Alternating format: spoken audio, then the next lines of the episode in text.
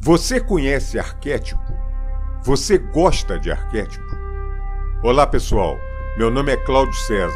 Bem-vindo ao Arquétipo Boania Podcast.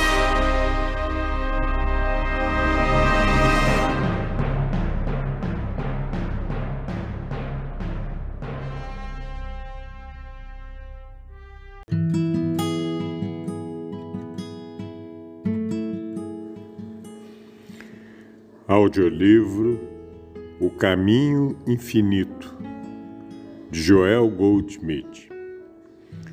Capítulo 4 Nossa verdadeira existência. Nossa verdadeira existência é como espírito, e só abandonamos o falso sentido de vida material na medida em que percebemos isto. Vemos então que a vida física do homem, do animal, da planta, não passa de um sentido enganoso da existência. Aquilo que geralmente nos preocupa com as chamadas necessidades da vida material é, de fato, desnecessário.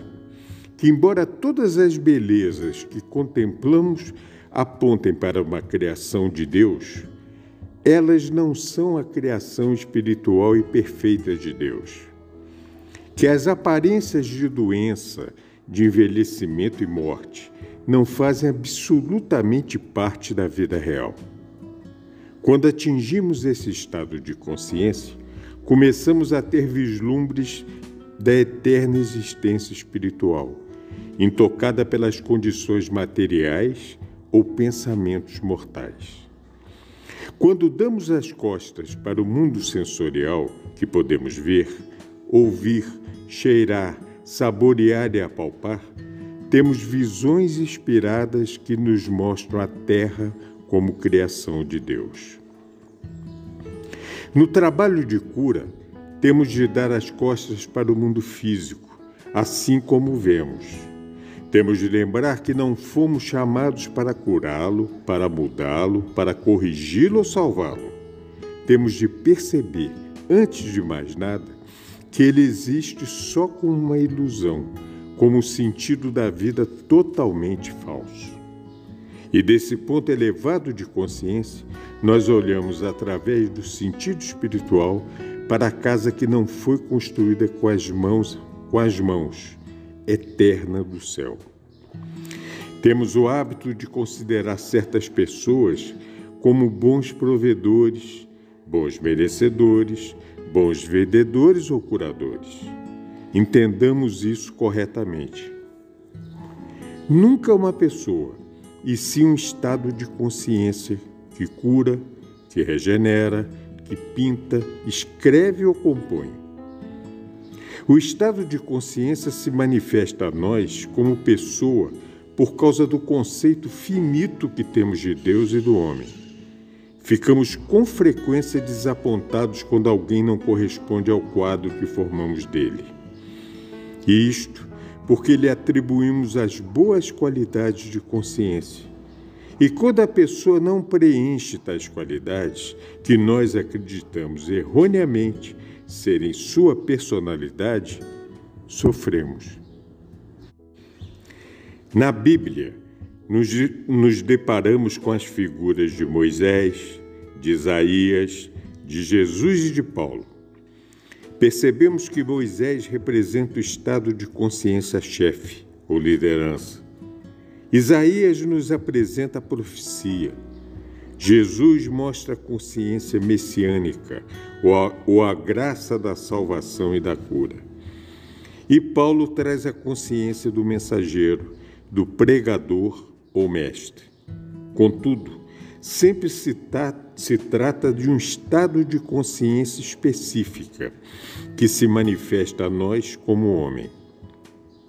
George Washington representa certamente a consciência da integridade nacional. Abraham Lincoln, a consciência da integridade e da igualdade individuais. Pensando em nós mesmos, Esqueçamos nossa natureza humana com, com suas qualidades humanas e tentemos compreender o que nós representamos como consciência, para então perceber que essa consciência que se expressa como nós é também o que nos mantém e faz prosperar nosso empenho. O fracasso ocorre frequentemente por causa da descrença de que nós somos a expressão de Deus ou da vida, ou da inteligência, ou das qualidades divinas. Isso nunca é verdade. Deus, ou a consciência, expressa eternamente a si mesmo e suas qualidades. A consciência, a vida, o espírito nunca pode falhar. Nossa tarefa é aprender a relaxar e deixar que nossa alma se manifeste. O egoísmo é a tentativa de ser ou de fazer algo pelo esforço pessoal físico ou mental. O não nos preocupar é nos privar do pensamento consciente e deixar que as ideias divinas preencham nossa consciência. Uma vez que somos consciência espiritual individual, podemos sempre confiar que a consciência realize a si mesma e a sua missão. Somos espectadores e testemunhas dessa divina atividade da vida que realiza e manifesta a si mesma. Cada vez mais devemos nos tornar espectadores ou testemunhas. Temos de ser observadores da vida e sua harmonia. A cada manhã temos de acordar ansiosos para ver um novo dia que revele e desdobre, a cada hora, novas alegrias e vitórias. Diversas vezes por dia, temos de perceber conscientemente que estamos testemunhando a revelação da vida eterna o desdobramento da consciência e, e de suas infinitas manifestações, da atividade do espírito e de suas grandiosas formas. Em cada situação do nosso dia a dia, aprendamos a ficar por trás de nós mesmos e ver Deus ao trabalho, testemunhar a ação do amor nas nossas vicissitudes e esperar que Deus se revele em tudo que nos rodeia. Temos de perceber toda noite que o nosso descanso não nos leva a uma interrupção da atividade de Deus sobre nossa vida, mas que o amor é a influência protetora e a substância do próprio descanso, que a consciência nos, nos transmite suas ideias mesmo durante o sono que o princípio é a lei que nos guia durante a noite toda. Nada de externo pode penetrar em nossa consciência para nos perturbar, e essa verdade fica de sentinela ao portal de nossa mente, para permitir o acesso só à realidade e suas harmonias. Sejamos observadores, testemunhas. Vejamos o desvelar-se do Cristo na nossa consciência. Há um estado de guerra permanente entre a carne e o espírito, e isso continuará enquanto mantivermos o sentido de identificação corpórea, mesmo pequeno. A tentativa de trazer o espírito e suas leis para atuar sobre as concepções materiais é o que constitui essa guerra, e a paz só poderá ser alcançada quando o sentido material do universo e corporal do homem tiverem sido superados. Observe com quanta frequência tentamos aplicar alguma verdade metafísica a algum problema humano e descobrirá os motivos do conflito dentro de você. Nosso verdadeiro intento é mais obtenção da harmonia espiritual do que a continuidade do enfoque material da existência, com mais facilidades e conforto. Nos momentos iniciais de nossa busca da verdade, não tínhamos provavelmente outra preocupação que não curar um corpo doente, fazer um pobre mais próspero ou transformar um pecador em alguém ético. Não há dúvida de ao que nos tornarmos um praticante ou mestre de consciência espiritual, parecíamos ter atingido essa finalidade e por algum tempo continuamos a usar a verdade ou Deus para direcionar nossa concepção material do homem e do mundo. Foi só com a continuação de nossos estudos e da meditação que nos apercebemos do conflito interior.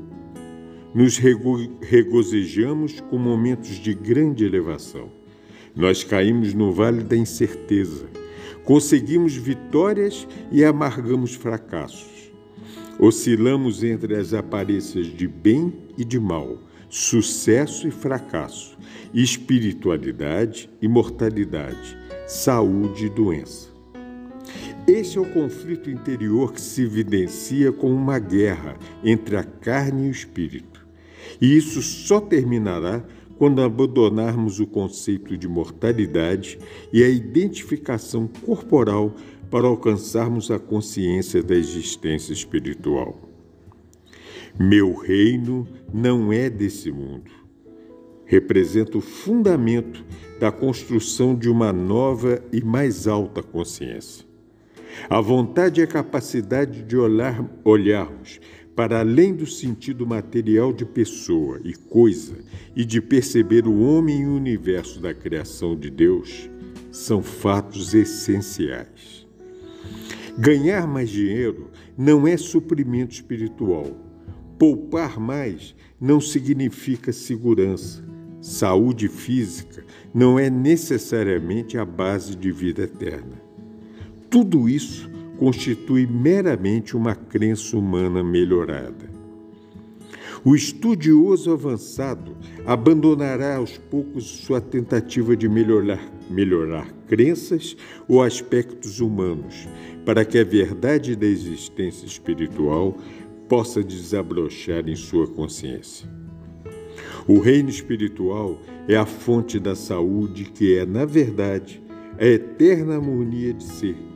É uma consciência de suprimento sem limites e que é obtido sem esforço.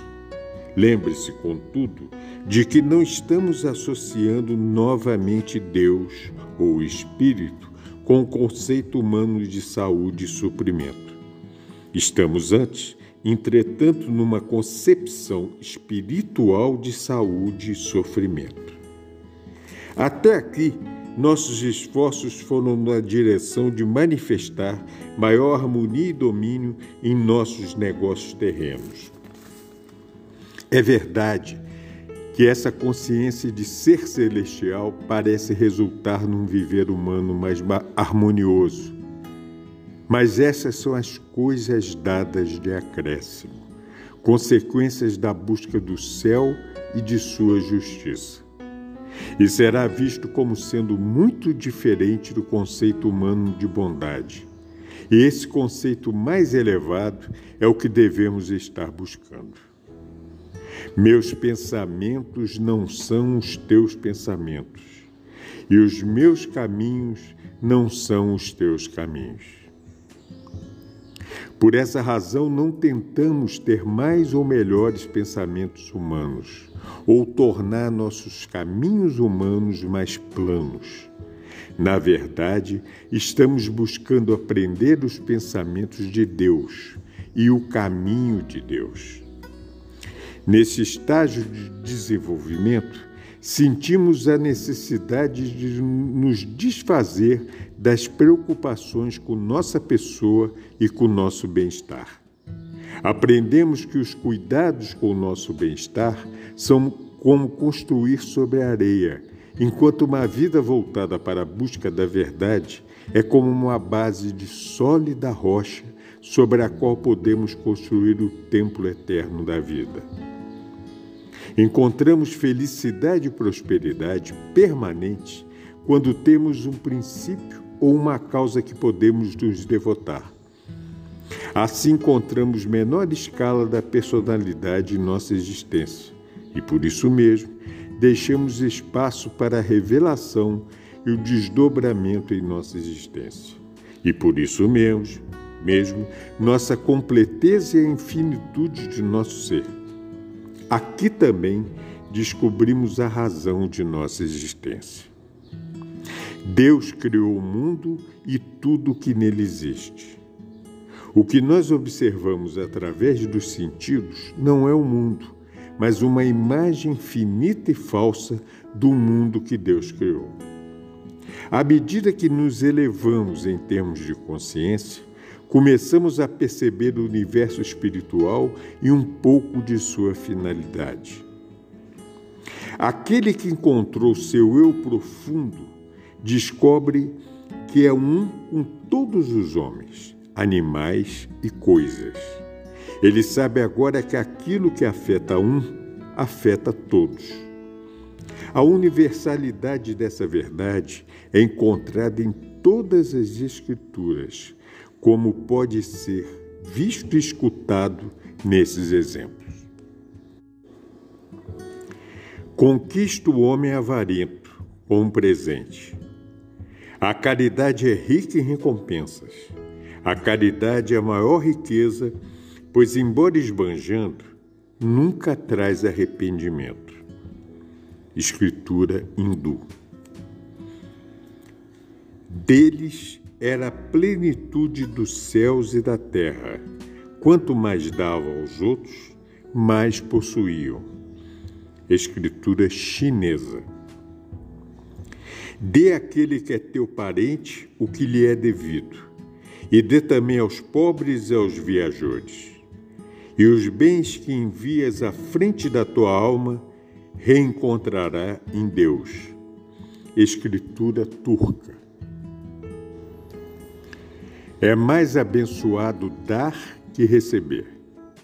Dê e te será dado uma medida boa, compacta e sacudida, transbordante, será posta no teu colo, pois com, com a mesma medida com que medes, tu também serás medido. A Bíblia. À medida que percebemos nossa unidade ou unicidade com toda a criação, nos tornamos mais amáveis, gentis, pacientes e compreensivos. Só então cumprimos o grande ensinamento: ama teu próximo como a ti mesmo. E só então temos um vislumbre do reino de Deus, do templo não construído com as mãos, com as mãos do homem e do universo criados por Deus. E é esse mundo espiritual, o homem criado por Deus, que foi dado domínio sobre toda a terra.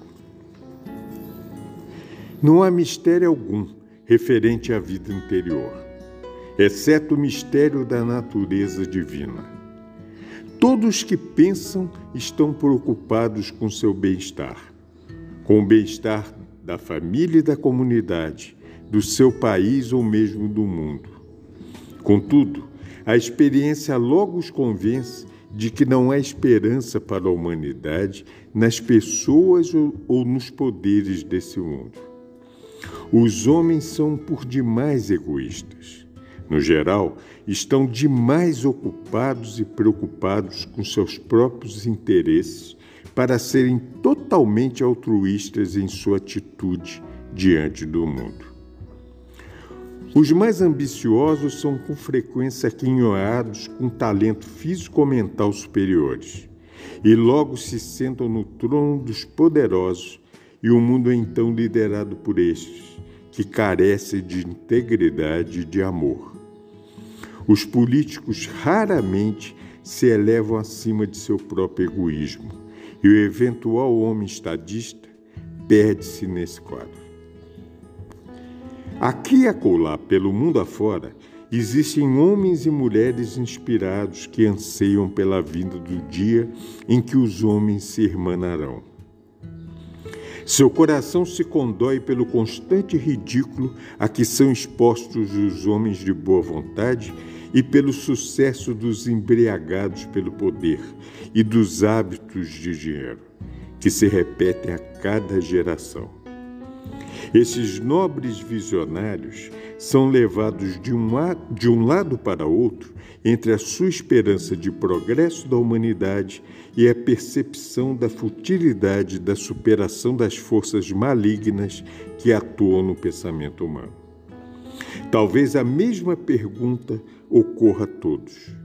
Não haverá um poder para pôr um paradeiro a esse reino do mal, para assustar as guerras, para evitar a fome e as pragas? Será o homem desamparado diante dos quatro cavaleiros do Apocalipse? A busca de libertação das provas e das atribulações da vida humana já foi iniciada. Na verdade, trata-se da busca de Deus e ela começa em qualquer condição de consciência em que o indivíduo possa estar. Se ele tiver um forte sentido religioso, com o suporte de uma igreja, pode encontrar o poder na fé recíproca em algum credo ou dogma ou alguma forma específica de adoração. O intelectual buscará, sem dúvida, o poder no campo da filosofia ou em um dos ensinamentos religiosos filosóficos. Mais recentemente, a busca pode se orientar para os ensinamentos metafísicos ou para as práticas orientais de yoga. Sem dúvida, muitos irão passar de um estado para outro, sempre buscando Deus, ou poder que possa pôr um basta ao reino da mortalidade. Mas um dia, no nosso interior, algo acontece. A consciência se expande e vê aquilo que antes era invisível.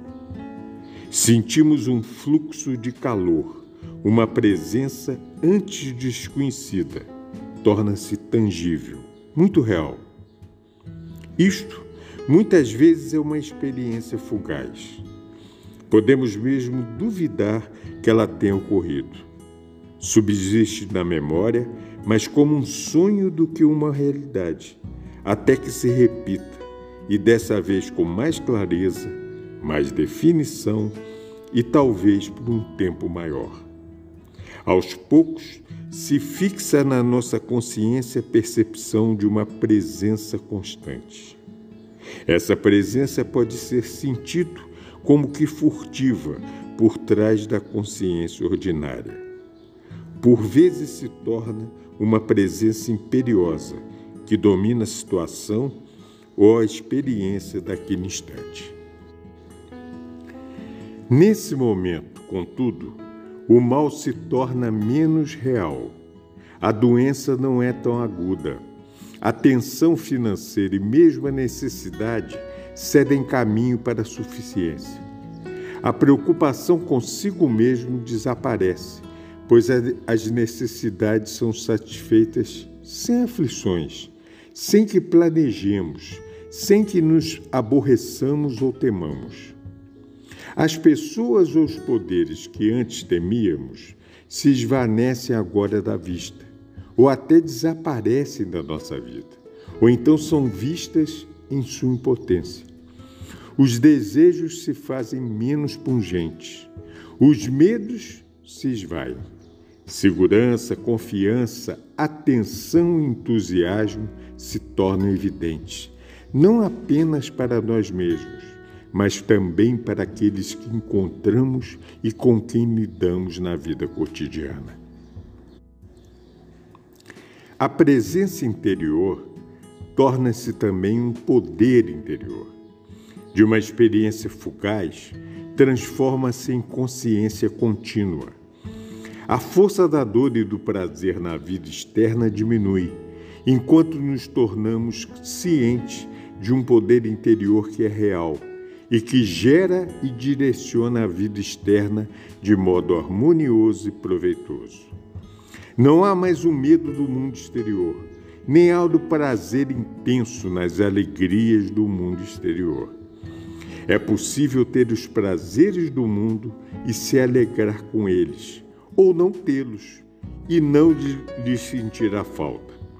O que passa a existir é uma alegria interior que não precisa de estímulos externos.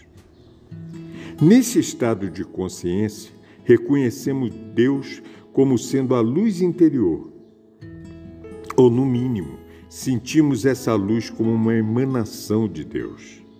Deus é sentido como uma presença divina, uma influência interna, e é sentido por aqueles que entram em contato com o homem que encontrou seu eu profundo.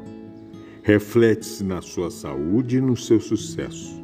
Irradia dele como os raios irradiam do sol. Encontrando sua vida interior, o homem encontra paz, alegria, harmonia e segurança. Mesmo em meio a um mundo tão decadente, ele permanece indiferente e intacto. É a exata presença do ser imortal. Quando não mais estamos limitados pelos cinco sentidos materiais e alcançamos, mesmo em parte, o sentido espiritual ou a Cristo consciência, nós não mais nos sentimos limitados pelos termos aqui ou acolá, agora ou depois. O que há é um entrar e sair sem qualquer sentido de espaço e de tempo, um desdobrar-se sem graduações, uma percepção sem um objeto. Nesse estado de consciência, desaparece o sentido da finitude e a visão se torna sem fronteiras. A vida é vista com, compreendida como uma forma totalmente liberta e de beleza infinita. Mesmo a sabedoria milenar será abarcada instantes. A morte desaparece e vemos novamente aqueles que foram separados de nós por essa barreira tida como intransponível. Essa comunhão não é a comunicação como é entendida nos, nos ensinamentos espíritas. É antes uma conscientização da vida eterna, intocada pela morte. É a realidade da imortalidade que é percebida e compreendida. É uma visão de vida sem começo nem fim. É a realidade trazida à luz. Nesse estado, não há barreiras físicas de espaço e de tempo. A visão abarca todo o universo, funde o tempo e a eternidade, inclui todos os seres. Nessa luz, vemos não só com os olhos, ouvimos sem os ouvidos, compreendemos coisas que desconhecíamos. Onde nós estamos, Deus está pois não há mais separação ou divisão. Aqui não há recompensas ou punições. Há harmonia. A vida não depende de um processo. Nós não vivemos só do pão. Temos a sensação de espreitar para o céu e ver que olhos mortais não podem ver. O sentido espiritual está ligado a bens humanos, porém essa Cristo consciência revela a harmonia do ser que se apresenta como nossa experiência humana e de forma utilizável em nossas condições atuais. Embora o meu reino não é desse mundo, vosso Pai sabe que precisais dessas coisas. E ele supre nossos desejos antes mesmo que lhe façamos. E disse para seus discípulos: Portanto vos digo, não andeis preocupados com a vossa vida, pelo que haveis de comer, nem com o vosso corpo, pelo que haveis de vestir. A vida vale mais que o sustento e o corpo, mais que as vestes. Considerai os corvos, eles não semeiam, não ceifam, nem têm dispensa nem celeiro. Entretanto, Deus os sustenta. Quanto mais valeis que eles, do que eles? E qual de vós, por mais que se preocupe, pode acrescentar um só côvado à duração de sua vida? Se vós, pois, não podeis fazer nem as mínimas coisas, por que estáis preocupados com as outras? Considerai os lírios, como crescem, não fiam nem tecem. Contudo vos digo, nem Salomão, em toda a sua glória, jamais se vestiu como um deles. Se Deus, portanto, veste assim a erva que hoje está no campo e amanhã é lançada ao forno, quanto mais a vós, homens de pouco, pouca fé. Não indagais, pois o que é a vez de comer ou que é a vez de beber, e não andeis com vãs preocupações porque os homens do mundo é que se preocupam com todas essas coisas. Mas vosso Pai bem sabe que precisais de tudo isso. Buscai antes o reino de Deus e sua justiça, e todas essas coisas vos serão dadas por acréscimo. Não temas, pequeno rebanho, porque foi do agrado de vosso Pai dar-vos o reino. Lucas 12, 22, 32. Fim do capítulo 4. Agradeço muito a atenção de todos e os convido para o canal arquetipomania.com.br. É o endereço do site tem alguns áudios livros, algumas matérias e vários podcasts que publicamos. Um abraço a todos, um beijo no coração de todos. E que a centelha divina que me habita saúda e abraça a centelha que te habita. Namastê.